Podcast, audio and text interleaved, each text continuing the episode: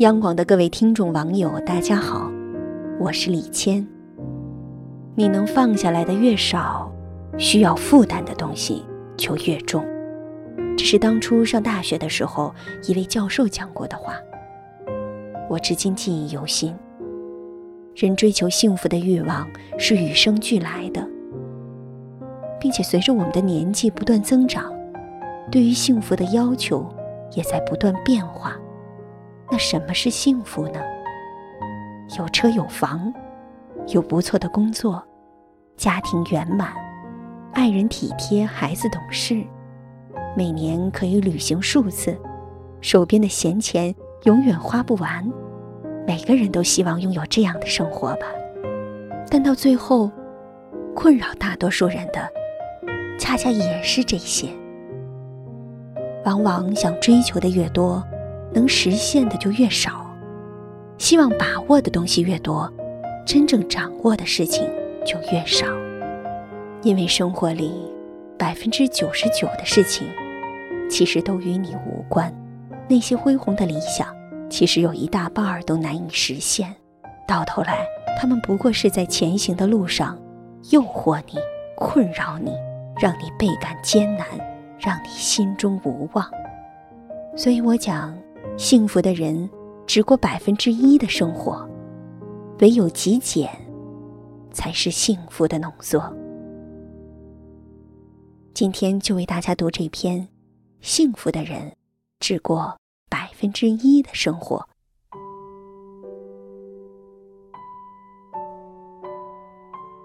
电影《天生购物狂》里，张柏芝饰演的方芳芳是个有着特别深执念的购物狂。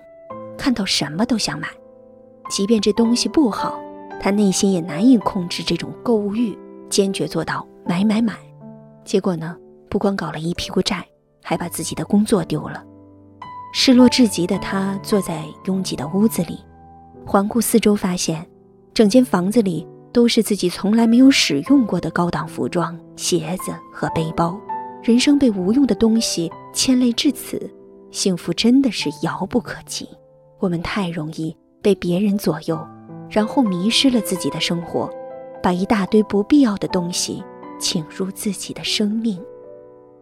张爱玲过世后，人们进入她的住宅，发现里面家徒四壁，陈设简单至极，整个房间只有一张桌子、一台电视机、几本书，还有一些一次性的拖鞋和罐头、方便面，再加上张爱玲晚年的时候。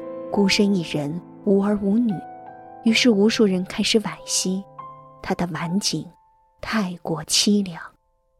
但熟悉张爱玲的人都知道，她的简陋并不是因为穷。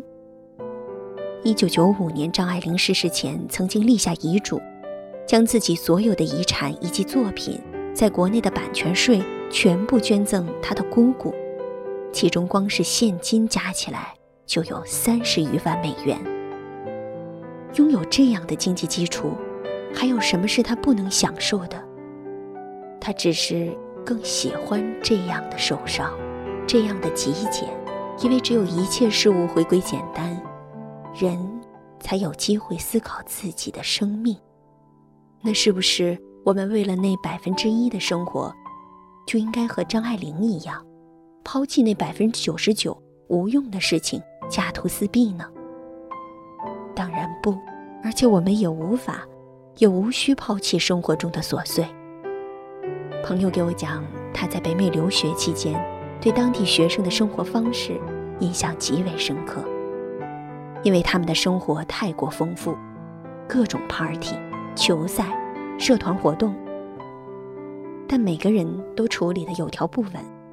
他刚过去的时候，也试着和别人一起参加各种活动，结果却总是手忙脚乱。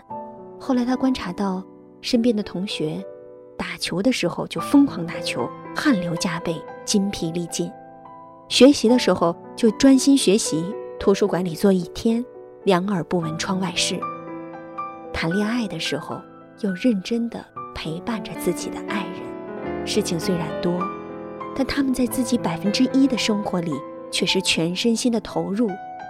而他自己参加篮球训练的时候。担心耽误了学习，学习的时候又时常惦记着各种 party，顾此失彼，顾彼失此，结果生活一团乱麻。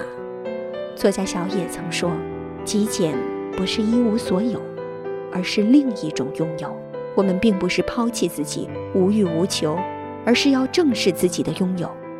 极简不是生活的减法，而是身心的加法。在你喜欢的事情上投入最大限度的精力和热爱，就是对百分之一生活的把握。很多时候，没有比有。”要更让人轻松，因为我们在具备拥有能力的时候，往往不知道自己到底想拥有什么。钱倒是赚的挺多，但是欲望的沟壑却始终填不满。最直接的幸福，就是从繁杂的生活里找到自己百分之一的目标。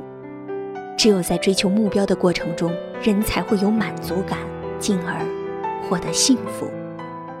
真正的节俭，不是物质上的苦修，而是把最多的精力用在最有意义的事情上。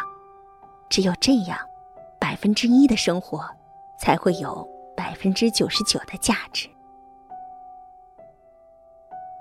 好了，今天的夜听就为您分享到这里吧。我是李谦，晚安。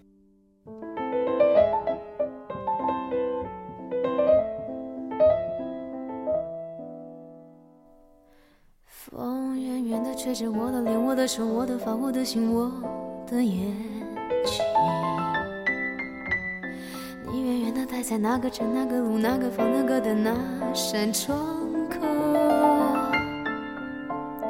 我静静地放着你给我的 CD 音乐，当作背景，怎么唱都不再煽情。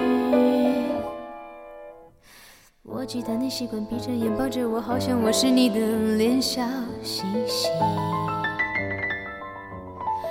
不知该如何对你笑，对你哭，张着嘴不理你，像个机器。你的世界，我的日子，好像没有谁对谁发过脾气，过得太快。